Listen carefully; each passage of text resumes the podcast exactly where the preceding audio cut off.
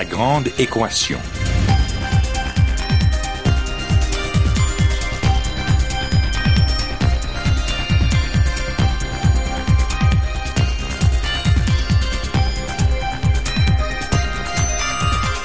Ici Normand Mousseau. Bienvenue à La Grande Équation, votre rendez-vous hebdomadaire avec la science. Cette semaine, gagner la guerre du climat, 12 mythes à déboulonner.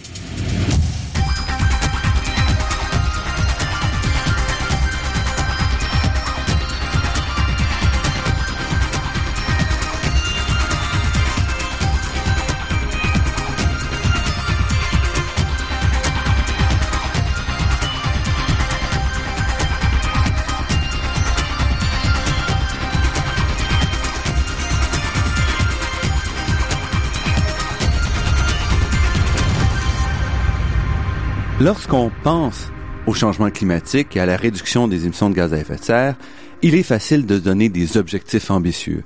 On sait après tout que si on veut limiter l'augmentation de la température à peu près 2 degrés au-dessus du niveau moyen des dernières années, il va falloir que les pays développés réduisent à peu près 80% leurs émissions de gaz à effet de serre d'ici 2050.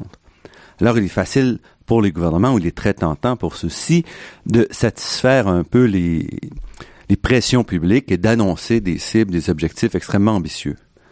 Le problème, évidemment, c'est qu'entre les objectifs et la réalisation de ceux-ci, il y a une marge, un trou béant, on pourrait dire, qui fait que on risque de décourager les citoyens en ratant comme ça nos objectifs.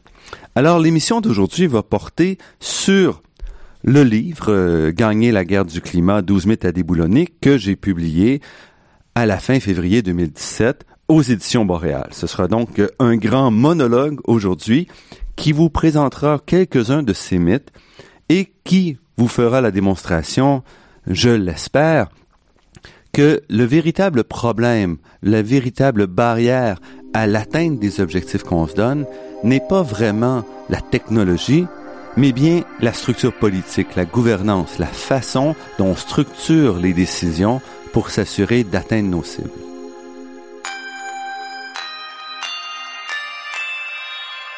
Est-il possible d'atteindre les, cibles que la planète se donne en termes de réduction de gaz à effet de serre? C'est un peu la question que je me suis posée euh, quand j'ai commencé à, à, rédiger ce livre, Gagner la guerre du climat. Vous le savez peut-être, j'ai, je m'intéresse à la question énergétique depuis plus d'une dizaine d'années et j'ai eu l'honneur d'être nommé coprésident de la Commission sur les enjeux énergétiques du Québec en compagnie de Roger Lanoux, qui est un ancien vice-président de d'Hydro-Québec, par euh, la ministre de l'époque des Ressources naturelles, euh, Madame Martine Ouellette. Ce fut un grand honneur, c'est un exercice, c'est une chance unique ou presque dans une carrière universitaire de pouvoir piloter comme ça une commission qui va disposer d'un certain budget, qui va faire le tour du Québec, euh, rencontrant des centaines et des centaines de Québécois, de gens qui ont quelque chose à dire sur l'énergie. Euh, en recevant, on avait reçu près de 500 mémoires, donc ils nous proposaient toutes sortes de solutions, soulignaient des problèmes, des défis, et également après de pouvoir comme ça se donner le temps euh, de réfléchir et de monter une proposition sur ce que pourrait être la prochaine politique énergétique du Québec. Le rapport lui-même, comme bien souvent, a été, je dirais, largement tabletté, pas complètement, on a repris quelques éléments, mais tout de même, la préparation de ce rapport-là m'a permis de comprendre plusieurs enjeux, plusieurs problèmes que je ne voyais pas avant comme physicien. Après tout, quand on est un scientifique, surtout dans les sciences euh, pures et dures euh, comme la physique, on a tendance à regarder la problématique euh, des changements, la problématique de, la, de trouver des solutions à des problèmes sous l'angle principalement de ce qu'on appellerait la technique. C'est-à-dire que pour nous, si on voit un problème, ce qu'on va chercher à trouver, c'est une solution technique qui va régler le problème. Or, ce que j'ai découvert au fil des ans, et entre autres à travers cette commission, c'est que les problèmes, les vrais freins au changement ne sont souvent pas des problèmes techniques, mais ce sont souvent des problèmes politiques. Des problèmes à la fois de vision, mais aussi d'organisation politique. C'est-à-dire que même si on a une vision, même si on sait où on veut aller, il est parfois difficile de mettre en action euh, cette vision-là. Et quand on regarde ce qui se passe ici, par exemple au Québec ou au Canada, on s'aperçoit qu'on a très très peu modernisé notre façon de, gérer, notre façon de gouverner. La structure des gouvernements aujourd'hui est la même, en gros, que celle de l'après-guerre. Or, les enjeux, les défis auxquels les pays, les provinces, les États faisaient face en, 2000, en 1950 étaient très différents de ceux auxquels on fait face aujourd'hui.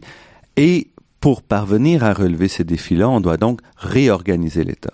Donc c'est un peu intéressant de voir que en se posant des questions sur les changements climatiques, sur la lutte, euh, la réduction des émissions de gaz à effet de serre, on se retrouve en fait à se poser des questions sur quelle devrait être la structure idéale d'un État pour réussir à faire face à ces défis-là qui nous euh, qui nous préoccupent et qui sont, euh, si on veut, qui définissent même largement notre époque. Alors, avant de m'embarquer donc dans, le, livre et de présenter, je présenterai pas les douze mythes euh, qui sont discutés euh, dans le livre, mais j'en, présenterai quelques-uns. Avant de, m'embarquer là-dedans, je voudrais quand même d'abord vous convaincre que ce que je dis en termes de, technique, que le problème principal n'est pas la technique. En effet, si on regarde l'évolution ces dernières années de certaines technologies qui semblent aujourd'hui absolument cruciales pour réussir la transition vers un monde à énergie à faible émission de carbone, à faible émission de gaz à effet de serre, euh, on s'aperçoit qu'il y a eu des, des, changements extrêmement rapides dans ces technologies-là, des baisses de coûts, des améliorations en termes de productivité qui sont allées beaucoup plus vite que tout ce qu'on prévoyait il y a quelques années. Et l'idée pour moi, c'est pas de vous noyer dans toutes ces données-là, mais de vous présenter deux cas qui sont particulièrement frappants. Donc le premier cas, évidemment, ce sera du côté de la production énergétique. Donc, pendant longtemps, on s'est dit l'énergie va coûter toujours plus cher. Et je l'avoue, j'ai moi-même commis il y a une dizaine d'années un livre au bout du pétrole où j'annonçais que les prix du pétrole allaient exploser à l'avenir. Or, c'est pas ça qu'on voit. D'abord, on s'aperçoit qu'aujourd'hui, on a accès à beaucoup d'énergie, mais beaucoup d'énergie fossile. Et ça, on veut s'en débarrasser. Par contre, on a développé depuis une trentaine d'années, certains pays ont investi massivement pour développer des alternatives, trouver des sources d'énergie renouvelables qui vont être mieux distribuées à travers la planète, plus accessibles que par exemple l'hydroélectricité. Le Québec, on est chanceux, on dispose d'importantes ressources hydrauliques, or la plupart des pays n'ont pas accès à de telles ressources.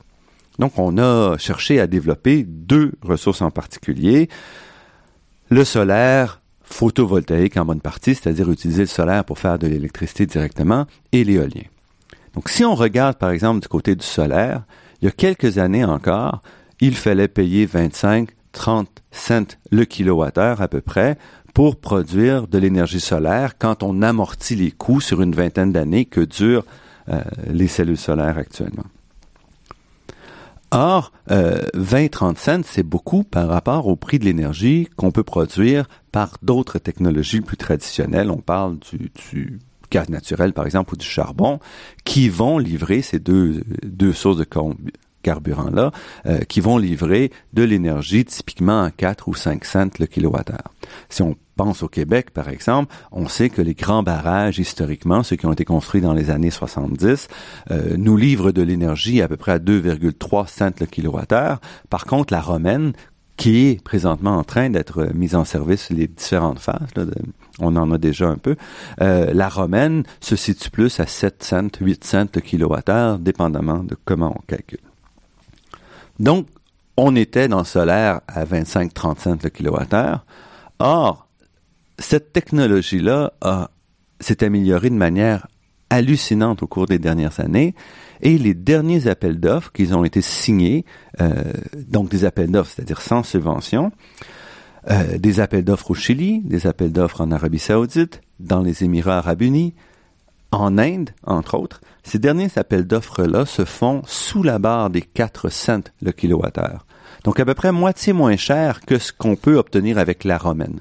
Évidemment, le solaire a encore des, difficultés. Entre autres, c'est une énergie intermittente. On ne peut pas contrôler quand est-ce que l'énergie est livrée. Il faut attendre que le soleil se montre et qu'on n'ait pas trop de nuages. Mais par contre, on voit donc qu'on est en train aujourd'hui, déjà aujourd'hui, euh, de pouvoir livrer de l'énergie renouvelable à un prix qui est imbattable. Il n'y a aucune autre source d'énergie non renouvelable qui va livrer euh, de l'énergie au même prix. Alors c'est assez remarquable. De l'autre côté, les batteries. Les batteries également, on a fait des progrès très très importants. En fait, entre 2010 et aujourd'hui, le prix des batteries a chuté d'un facteur 4, c'est-à-dire qu'aujourd'hui, on ne paye qu'un quart du prix qu'on payait en 2010. Et en fait, en deux ans, le prix des batteries a chuté de moitié, de 50% Ce qui fait, par exemple, que la Tesla, qui se vendait à 80 000 dollars pour une autonomie d'à peu près 300 km euh, il y a deux ans encore, se vend, le modèle qui va, qui est livré en 2017, se vend 35 000 dollars américains. Donc, on a eu une chute de plus de 50% du prix des batteries. Et on y est presque. Il suffit qu'on diminue encore le prix des batteries d'à peu près un tiers pour qu'on se retrouve avec des voitures électriques avec une autonomie de 300 km qui seront vendues autour de 25 000 Et à ce prix-là, je peux vous garantir qu'il n'y a plus personne qui va acheter des voitures à essence.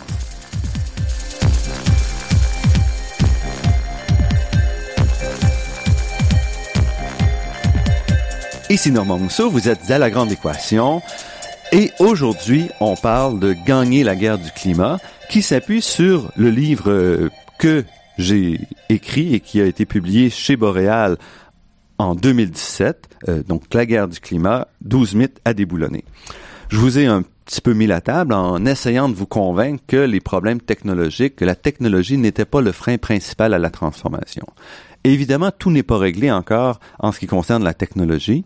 Euh, il reste encore des problèmes de stockage, des problèmes de coûts, mais ce que j'ai voulu montrer, c'est qu'avec deux exemples, le solaire et la batterie, c'est qu'il est possible en fait euh, de voir des, des changements, des, des, réductions de prix, des transformations beaucoup plus vite que ce que tout le monde, tous les experts avaient prédit, et qu'on est à peu près à ce qu'on appelle au point de bascule, c'est-à-dire au moment où la nouvelle technologie des batteries, du solaire va être tellement intéressante par rapport aux alternatives que automatiquement on va choisir cette technologie-là.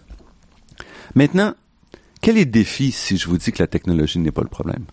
D'abord, il faut s'assurer que la technologie, on la possède et on la contrôle.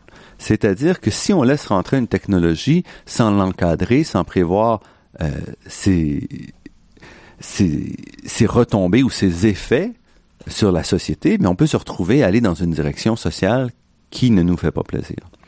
Je vais donner ici encore une fois qu'un seul exemple. Euh, considérons par exemple la voiture autonome, dont on parle souvent, la, voiture par Google par exemple, c'est-à-dire une voiture qui va se conduire toute seule.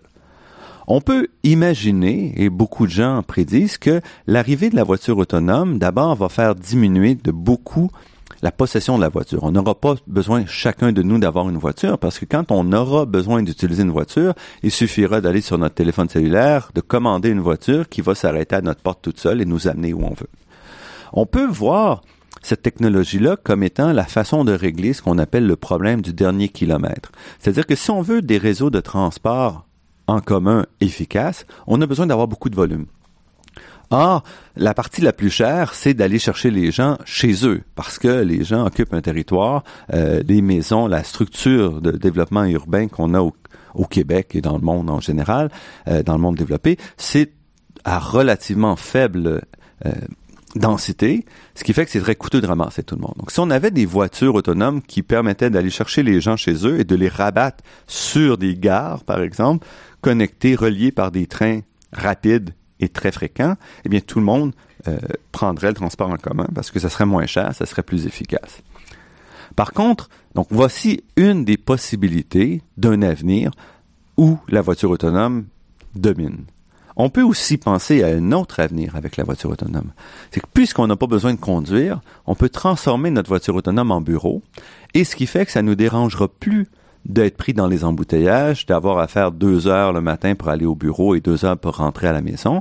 Et donc, on peut aussi imaginer que la voiture autonome va plutôt être la mort du transport en commun et l'augmentation encore plus importante euh, de la congestion et de l'utilisation des routes parce que les gens, la durée du voyage ne sera plus si importante, ne sera plus un frein si important à l'utilisation de la voiture.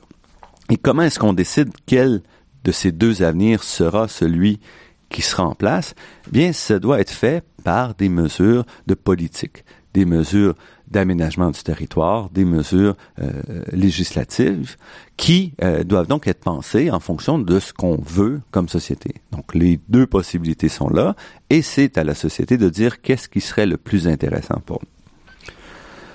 Donc ceci étant dit, j'aimerais revenir un peu sur les mythes.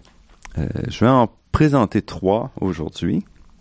Euh, le premier mythe, qui à mon avis est, le mythe fondateur du livre, euh, c'est celui qui dit que la réduction des émissions de gaz à effet de serre va améliorer immanquablement notre qualité de vie. Pour beaucoup d'environnementalistes et de gens qui sont peut-être le cœur plus avert, euh, plus ouvert, devrais-je dire, on voit vraiment la lutte au changement climatique comme une transformation de notre société qui va nous amener un monde plus vert, plus juste, plus, plus riche. Alors que de l'autre côté, pour les gens qui sont plus sceptiques, pour les gens qui voient dans cette transition-là, dans cette transformation-là, une ampleur qui nous amène, qui nous amène dans le noir ou presque, c'est le message inverse qu'on dit. La lutte, la réduction des émissions de gaz à effet de serre va nous amener immanquablement vers un monde plus pauvre, euh, plus difficile. Donc, est-ce qu'on peut faire la part des choses? Est-ce qu'un des deux messages est le bon?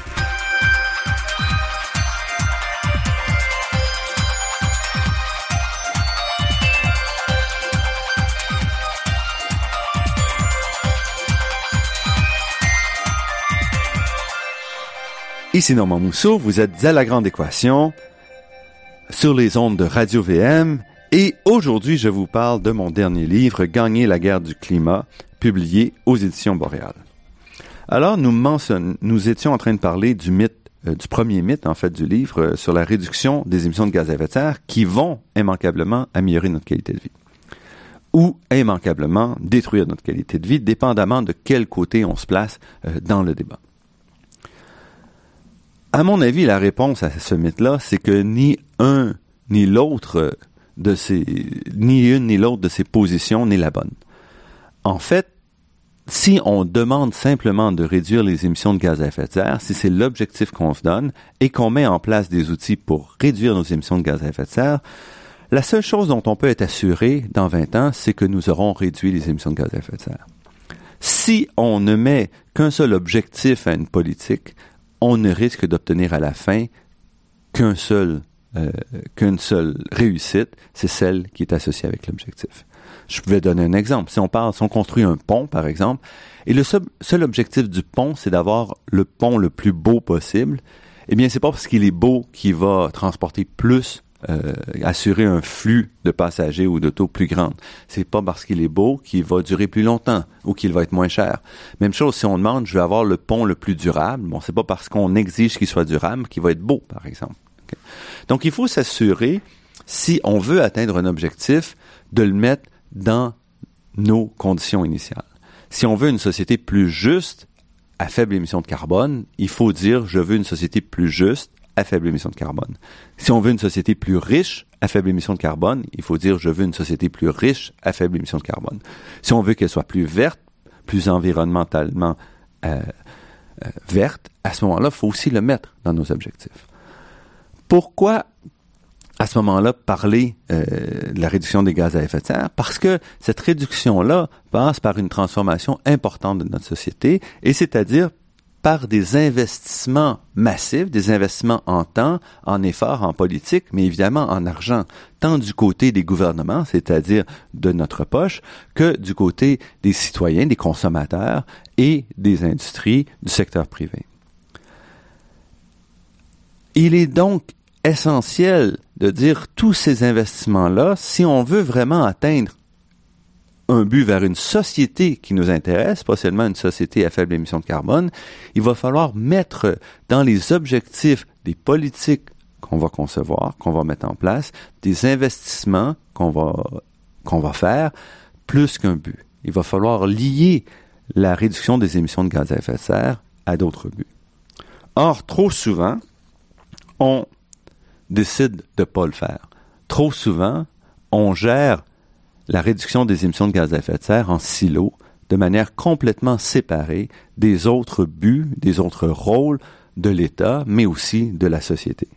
Et les deux ne sont pas nécessairement les mêmes. Une société n'est pas simplement un gouvernement. Cette idée-là d'avoir un plan qui va ramener ensemble une série d'objectifs n'est pas nouvelle. On l'a vu dans le passé. Il y a eu des transformations majeures de notre, de notre société qui ont été pilotées à la fois d'en haut par les gouvernements, appuyées par des choix individuels des consommateurs et par des pressions des industriels. C'est comme ça que s'est forgé en gros la société après la Deuxième Guerre mondiale, la société qu'on connaît aujourd'hui avec le type d'urbanisme qu'on connaît aujourd'hui, dominé entre autres par les banlieues, euh, les autoroutes, la voiture, mais aussi une société de consommation où le niveau de vie de la population a augmenté de manière considérable. Dans le cas des changements climatiques, on a fait un peu abstraction de ce qu'on a appris dans le passé et de ce qu'on voit à l'étranger, au Québec et au Canada, en laissant en gros toute la question de la réduction des émissions de gaz à effet de serre euh, sous la gouverne du ministère de l'Environnement. Or, le ministère de l'Environnement n'a vraiment qu'un seul objectif, c'est la question environnementale. Le rôle d'un ministère de l'Environnement, c'est pas de faire de l'urbanisme, c'est pas d'enrichir les citoyens, c'est pas de développer une société dans une direction ou d'une autre. C'est simplement de veiller à l'environnement. Et ce qui fait que, par exemple, depuis plusieurs années, on voit se multiplier des dépenses, des programmes qui ont, au final, extrêmement peu de retombées au-delà euh, du but tout simple de réduction des émissions de gaz à effet de serre et ce qui fait que même cet objectif-là est relativement mal euh, réussi. Encore une fois, les, exemples sont nombreux, mais je ne veux pas multiplier les chiffres et tout, donc je vais me contenter d'un seul exemple. Donc à l'automne, en novembre 2016, le gouvernement du Québec a annoncé qu'il accordait une subvention au port de Montréal de 3,2 millions de dollars provenant du Fonds vert, c'est-à-dire le fonds au Québec destiné à réduire les émissions de gaz à effet de serre. Donc, une subvention de 3,2 millions de dollars pour l'achat de deux grues mobiles électriques dans le port de Montréal. Avec évidemment l'idée de dire si on passe d'une grue qui fonctionne au diesel à une grue qui fonctionne à l'électricité, on va réduire les émissions de gaz à effet de serre. Donc c'est vrai. Dans ce cas-là, on a donc dépensé de l'argent pour réduire les émissions de gaz à effet de serre, qui est le but du programme du Fonds vert. Toutefois, quand on regarde quel est l'effet réel de cette subvention-là, on s'aperçoit que le coût de la tonne de CO2 évité, donc la tonne de, gaz à effet de serre euh, qui n'est pas émise, revient à peu près, quand on donne une subvention de 3,2 millions pour deux grues, à peu près à 1000 dollars la tonne de CO2 évité. 1000 dollars pour une tonne, est-ce que c'est beaucoup, c'est pas beaucoup? Eh bien, faut savoir que le Québec, avec la Californie, fait partie d'un marché de plafonnement du carbone. Donc, essentiellement, on a le droit d'acheter des émissions de carbone et tous les, tous les distributeurs d'essence, par exemple, doivent acheter le droit d'émettre une tonne de carbone, un droit qui est repassé évidemment aux consommateurs ultimes, c'est-à-dire aux gens qui vont brûler l'essence, par exemple, dans la voiture, et qu'aujourd'hui, la tonne de carbone sur ce marché-là, le marché euh, euh, de, ce qu'on appelle le système de plafonnement et d'échange, le marché entre la Californie et le Québec, se vend 16 dollars. Donc, une tonne de CO2 aujourd'hui se vend 16 dollars et pourtant le gouvernement du Québec est prêt à dépenser à peu près 60 fois plus, 1000 dollars la tonne pour aider le port de Montréal.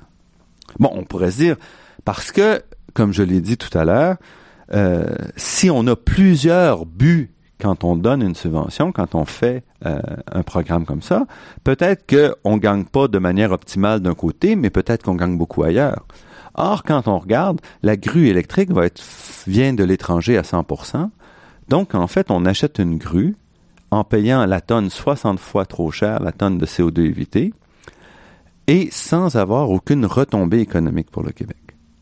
Il n'y a absolument aucun intérêt parce que la grue est faite à l'étranger, donc on ne créera pas d'emploi avec ce 1000 dollars la tonne, on ne créera pas une expertise, on ne soutiendra pas une industrie à l'exportation ou quoi que ce soit. Et dans ce sens-là, on va avoir raté complètement notre cible. Si, au lieu, on avait un programme euh, lié au fonds vert dont le but est à la fois de dire on veut optimiser les milliards de dollars qu'on met dans ce fonds vert-là, qu'on va mettre jusqu'en 2020, on va les optimiser et s'assurer que chaque dollar qu'on dépense va avoir le maximum de retombées en termes de réduction de gaz à effet de serre et en termes d'enrichissement collectif, par exemple pour le Québec, si on veut avoir juste deux buts. Donc on va garder ça relativement simple comme objectif. À ce moment-là, il est certain qu'on n'aurait pas mis 3,2 millions de dollars pour l'achat de grues électriques on aurait choisi plutôt de subventionner soit des serres qui vont être électrifiées, soit des industries qui veulent sortir le gaz naturel ou le mazout de chez elles, soit des technologies qui permettent d'avoir euh, une climatisation plus efficace. Donc toutes sortes d'autres approches qui, à un coût beaucoup moindre la tonne de CO2 évité, auraient aussi eu des effets positifs sur l'économie du Québec, par exemple en soutenant la compétitivité de certaines entreprises, en développant de nouveaux créneaux d'affaires, ou encore en soutenant euh, simplement des, entreprises qui sont déjà au Québec. Voilà donc pour le premier mythe. Donc j'espère vous avoir convaincu que on ne peut pas absolument lier un objectif de réduction des émissions de gaz à effet de serre à une amélioration ou à une détérioration quelconque de notre société. Pour y parvenir, il faut plutôt faire des liens et imposer une structure cohérente. Je poursuis donc, euh, restez avec nous, je poursuis après la pause pour le deuxième mythe qui nous dit que la lutte au changement climatique passe d'abord par la voiture électrique.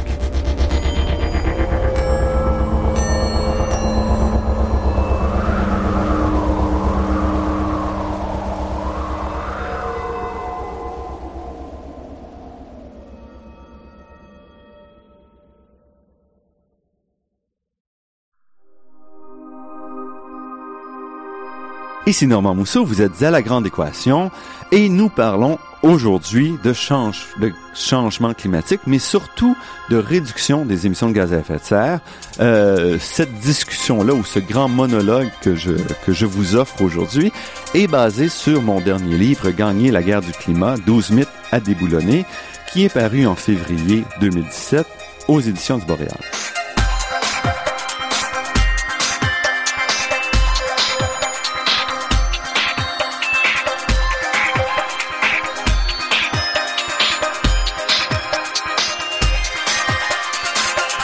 Le deuxième mythe que je veux traiter, qui est le mythe numéro 4 dans mon livre, c'est la lutte au changement climatique passe d'abord par la voiture électrique. Qu'est-ce que c'est que ce mythe-là? D'abord, ce mythe-là, c'est aussi un mythe qui nous rappelle à quel point on aime la technologie. au point où on est tellement fasciné par ces objets-là, mais aussi qui nous rappelle à quel point on aime la voiture. Hein. Il n'y a pas besoin d'être surpris quand on regarde simplement le nombre de publicités pour les voitures et les SUV à la télévision, on s'aperçoit qu'évidemment, il y a un grand appétit euh, pour les, citoyens que nous sommes, les consommateurs que nous sommes, envers euh, cette machine qui est absolument fascinante et qui est souvent quasiment une extension de nous et représente également une bonne partie de notre personnalité. Donc, la voiture électrique, c'est un thème qui fascine. Alors, il est facile, par exemple, pour un gouvernement de mettre ce projet-là de l'avant, de dire nous allons soutenir l'électrification du transport et entre autres nous allons favoriser euh, le déploiement et l'achat des voitures électriques. Parce que d'abord, ça rejoint tout le monde. Les gens aiment la voiture. Euh, on dépense énormément pour notre voiture. Hein. On sait qu'une voiture, ça coûte 6-7 000 dollars par année en moyenne posséder une voiture. Donc c'est très coûteux. C'est un poste de dépense important. On est très sensible. Le prix de l'essence est toujours un sujet euh, important.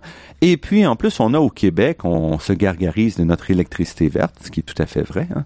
Le Québec a produit de l'électricité qui est essentiellement à 100% renouvelable, ce qui est presque unique à travers le monde. C'est pas unique complètement, mais presque. Il y a extrêmement peu d'endroits dans le monde qui peuvent compter comme ça sur une électricité qui peuvent compter comme ça donc sur une électricité verte. Alors, on se retrouve aujourd'hui avec euh, avec un mythe. Est-ce que électrifier le transport, électrifier la voiture va nous permettre de régler nos problèmes au Québec? Regardons quelques chiffres pour y parvenir. Donc, J'en mettrai pas trop parce qu'il est assez difficile quand on est à la radio de, regarder des tableaux. Alors, je vais vous donner deux chiffres. D'abord, les émissions de gaz à effet de serre liées au transport routier au Québec représentent à peu près 33% du total. Donc, à peu près le tiers de toutes les émissions de gaz à effet de serre sont liées au transport routier. Transport routier a en gros deux catégories. Le transport des personnes via les, véhicules personnels et le transport des marchandises via les gros camions. À peu près 60% des émissions de gaz à effet de serre du secteur du transport routier va au déplacement des individus. Ce qui veut dire qu'en gros, 22% des émissions de gaz à effet de serre au Québec proviennent des voitures, des SUV et des fourgonnettes, donc de tous les véhicules personnels qui servent à déplacer les gens. Si on électrifiait tous ces véhicules-là, qui sont à peu près 5 millions sur nos routes au Québec, on diminuerait donc d'à peu près seulement 22% les émissions de gaz à effet de serre au Québec.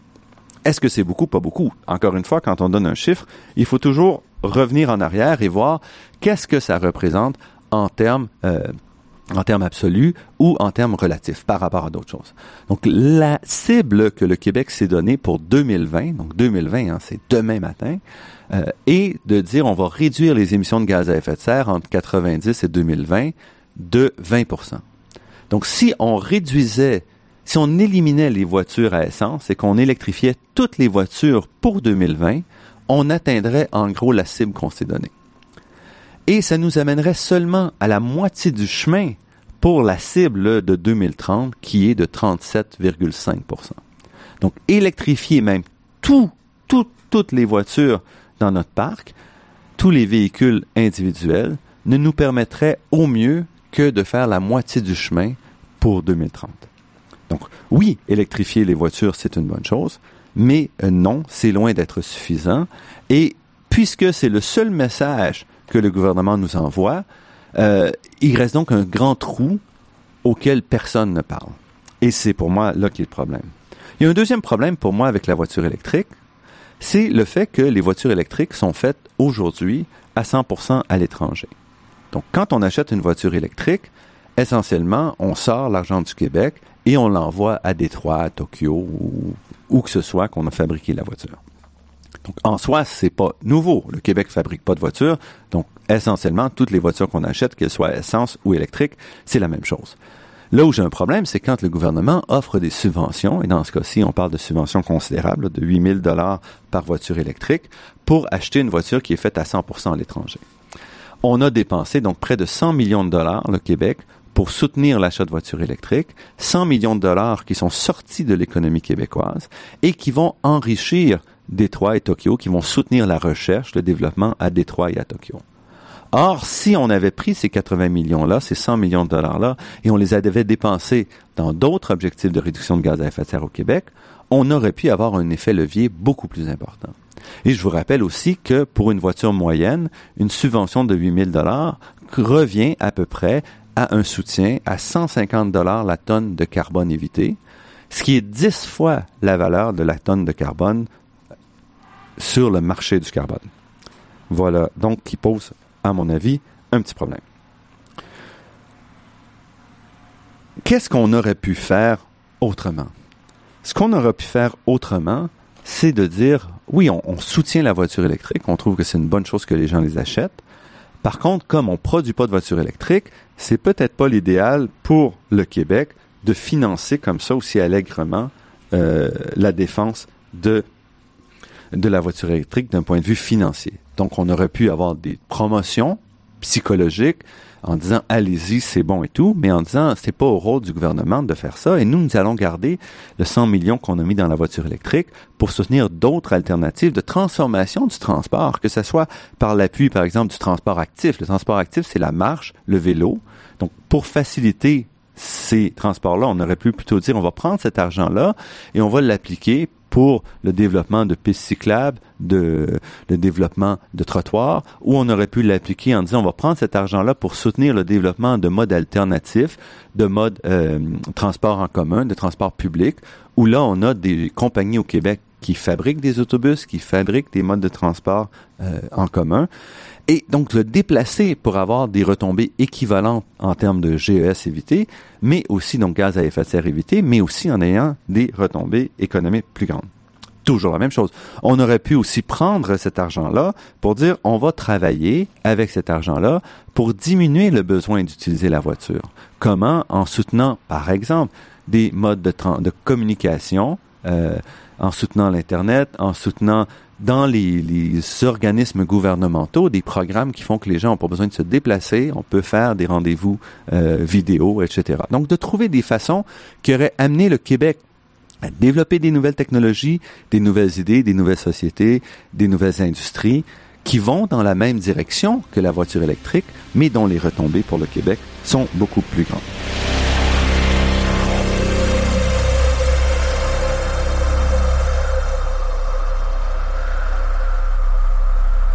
Passons maintenant au troisième mythe. Le troisième mythe, euh, qui est le numéro 6 dans mon livre, c'est que la cible de 37,5% de réduction des émissions de gaz à effet de serre s'appuie sur une stratégie détaillée.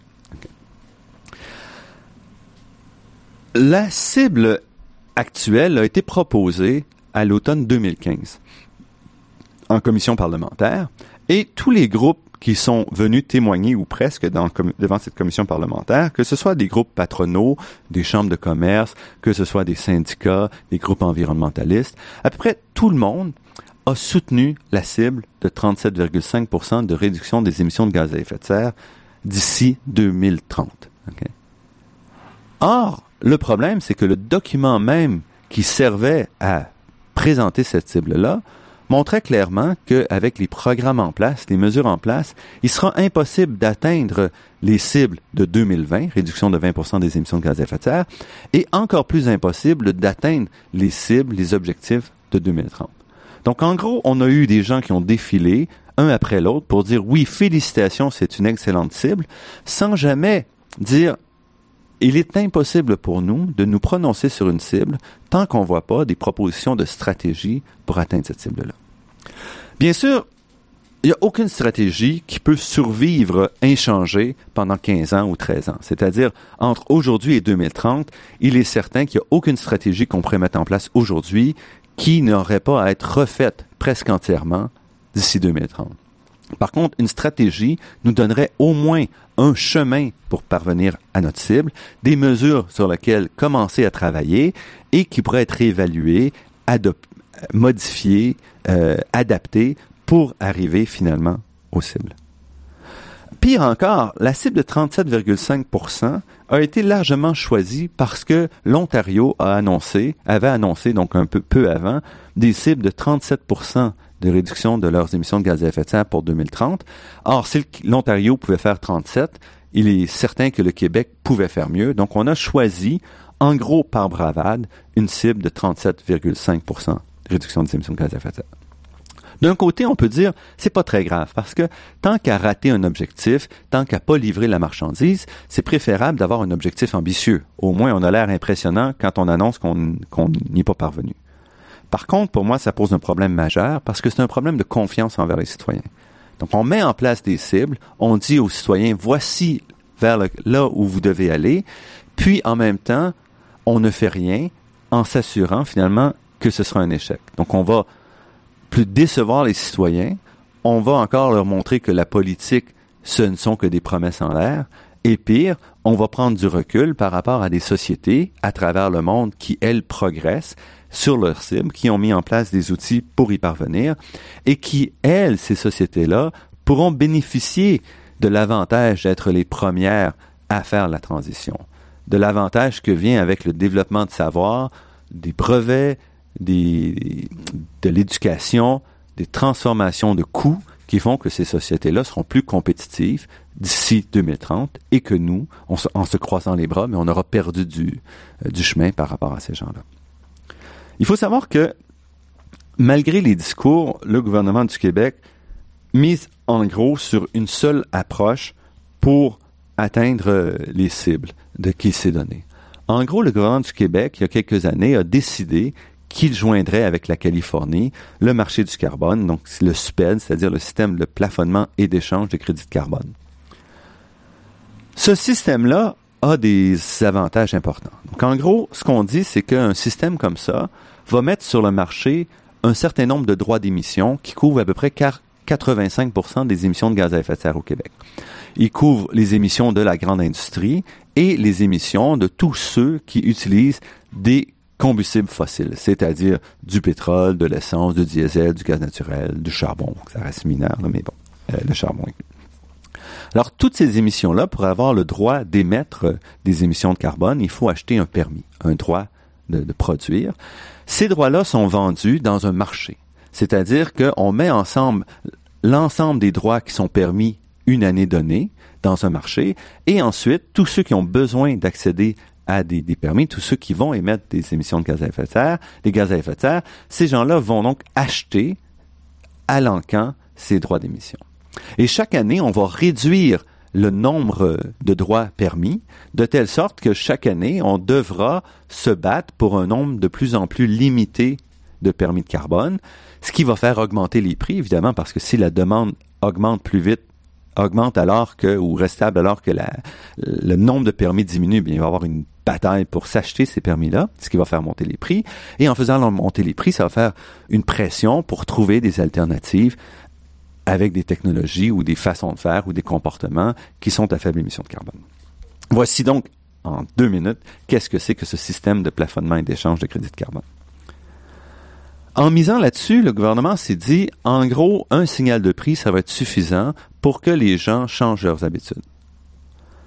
Le problème, c'est que même si un prix pour le carbone est essentiel, et ça, je ne mets pas sans doute, il est essentiel d'avoir un prix de carbone, il est aussi essentiel de se transformer avant que le prix de carbone fasse mal. Parce que quand on commence à souffrir du prix de carbone, c'est-à-dire qu'on va voir nos occasions, nos choix se limiter. Il est préférable qu'on puisse agir en amont, donc avant que le prix du carbone fasse mal, pour garder au maximum nos choix ouverts. Parce que si on est obligé de prendre de l'argent pour racheter des émissions de carbone qui sont chères, alors même qu'on devrait investir cet argent-là pour changer notre technologie, changer notre façon de faire, eh bien, on se retrouve à dépenser beaucoup et ça risque donc de créer des pressions indues sur l'industrie, par exemple, et même sur plusieurs citoyens. Donc, ce qu'on doit faire quand on met en place un système de prix de carbone, c'est qu'on doit utiliser ce prix-là comme outil d'éducation pour aider les gens à faire des choix avant que le prix de carbone soit élevé. Et c'est là, je dirais, que le gouvernement a erré et erre toujours. Donc, on a mis en place un marché de carbone qui est intéressant, mais on s'est assuré de ne pas en parler, de peur que les citoyens perçoivent ce prix-là sur le carbone. Le prix sur le carbone, c'est en fait un prix qui dit vous polluez, donc il faut que vous payiez en partie pour le, le coût environnemental de vos choix, ce qui m'apparaît tout à fait décent.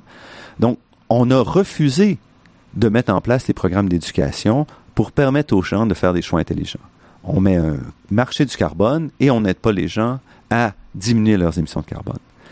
Quelle va être la finalité, quel va être le résultat de ça? Eh bien, puisque la Californie, contrairement au Québec, a décidé d'agir en amont de manière très agressive pour réduire leurs émissions de carbone, ce qui va se passer, c'est qu'au Québec, on va se retrouver avec un déficit de droits d'émission.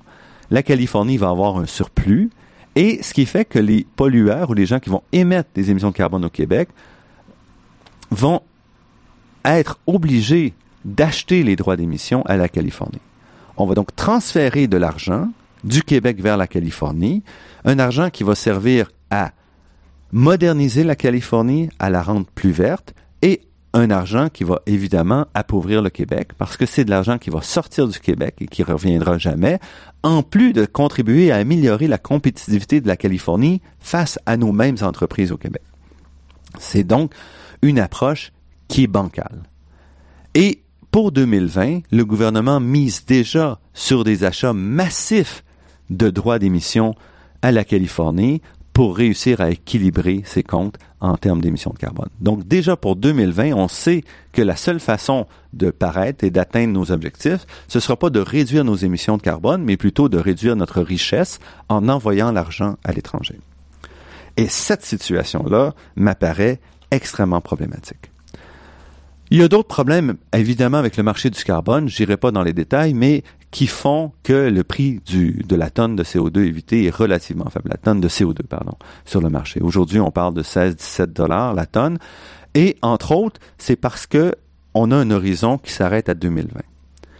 Après 2020, on n'a pas défini encore quel serait le rythme de réduction des émissions, des droits d'émissions qui vont être euh, permis dans le marché du carbone on a un horizon donc simplement de quelques années, ce qui fait qu'il est très difficile avec un horizon si court de permettre, de justifier pour des industries, par exemple, d'investir dans des technologies, de transformer leur façon de faire et encore de pousser sur le grand public pour qu'il y ait quelque chose qui se passe.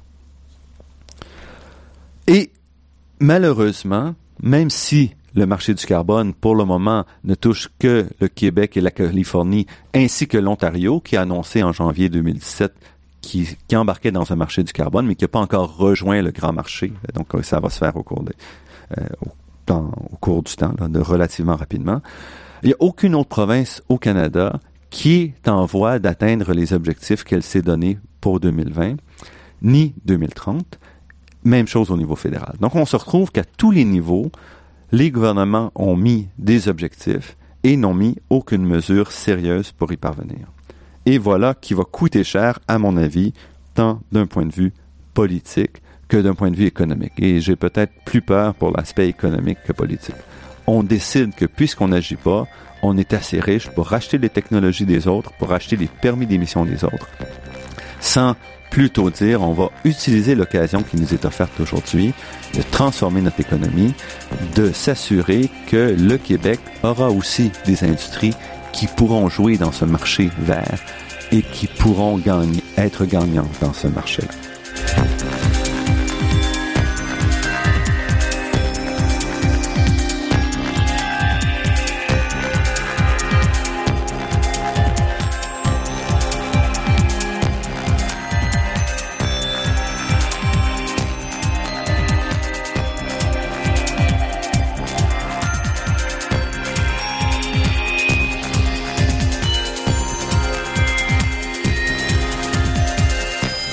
Ici Normand Mousseau, vous êtes à la grande équation sur les ondes de Radio VM et je vous parle aujourd'hui de gagner la guerre du climat.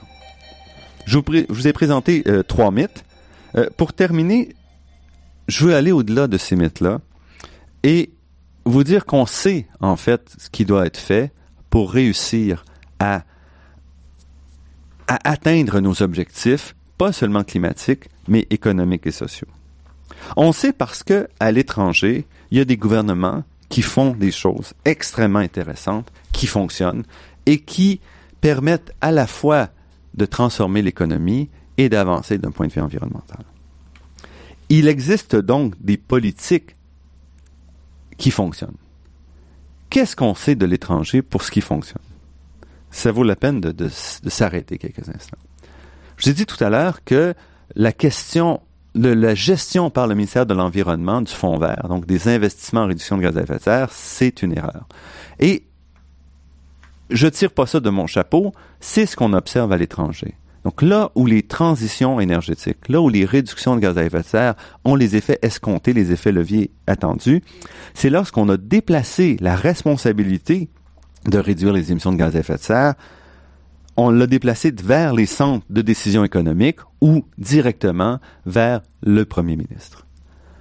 Pourquoi? Parce que le choix, si on veut, des objectifs, c'est un choix environnemental, mais la mise en application des transformations sociales devrait regarder l'ensemble des ministères et surtout être vue d'un point de vue économique, pour s'assurer que les qu'on va dépenser, les sommes qu'on va dépenser, vont avoir des effets leviers qui vont dépasser la simple réduction des émissions de gaz à effet de serre. Par exemple, en Hollande, on avait placé initialement les, responsabilités de la transition énergétique auprès des ministres économiques. On les a redéplacés vers l'environnement et ça a été un échec. On a donc ramené le tout du côté économique. Donc on sait que c'est pas simplement un ministre ou un autre, c'est la structure qui a le mandat. Donc on sait qu'il faut faire ça et on attend, les gouvernements ici se refusent encore à travailler comme ça. On doit aussi travailler hors des silos. C'est-à-dire qu'on ne peut plus penser un seul objectif à la fois. Les sociétés modernes sont complexes, alors que dans les années 50-60, on avait très peu de coûts fixes qu'on devait continuer à payer quand on a investi massivement dans l'éducation, dans le transport, dans la santé. Tout ça était des frais nouveaux. Aujourd'hui, on a des responsabilités accumulées depuis 50 ans en plus des nouveaux objectifs qu'on se donne. On n'a donc plus les moyens de penser ces investissements-là de manière complètement isolée. Il faut briser les silos et s'assurer que chacun des investissements qu'on fait serve plusieurs objectifs, incluant développement durable, réduction des émissions de gaz à effet de serre, amélioration de l'économie, amélioration de la santé, etc. Donc, il faut mettre ça ensemble parce qu'on n'a pas les moyens de régler chacun des problèmes séparément. Et les pays qui réussissent ont mis en place des structures de décision qui forcent les divers ministères à se parler et à travailler de manière concertée, plutôt qu'avoir des ministres qui sont plutôt en compétition constante l'un avec l'autre. Là où la réussite se fait, c'est aussi lorsque on a lié l'innovation à cette transition énergétique. L'innovation, c'est le soutien du développement économique. Et l'innovation, c'est pas simplement une innovation technologique. Ça peut aussi être de l'innovation sociale, des façons de repenser l'urbanisme, des façons de repenser les modes de fonctionnement d'une société.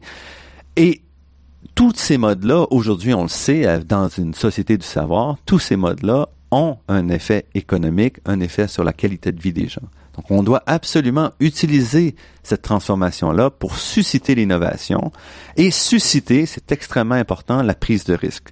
Donc, susciter l'innovation, ça veut dire expérimenter, tenter des choses et surtout accepter les échecs. Parce que quand on refuse les échecs, bien, ça veut dire que l'innovation qu'on fait est pas innovante. Si on n'a pas pris de risque, on n'a pas d'échec. Si bien que, je reviens encore à l'exemple des Pays-Bas, les Pays-Bas ont un fonds qui est dédié à l'expérimentation où on doit absolument maintenir un niveau élevé d'échecs. Pas des échecs simples, mais des échecs non triviaux, des échecs complexes qui montrent qu'on n'avait pas tout vu. Parce que ce qu'on comprend, c'est que si on n'a pas d'échecs, on n'a pas vraiment financé l'innovation.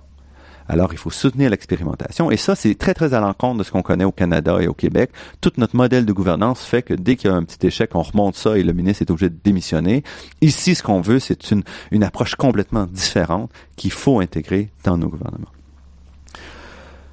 On doit aussi baser les études sur des données et la recherche. Aujourd'hui, au Québec, on n'a pas de données. Au Canada, on n'a pas les données, les chiffres pour savoir est-ce qu'on avance ou non dans nos réductions de gaz à effet de serre.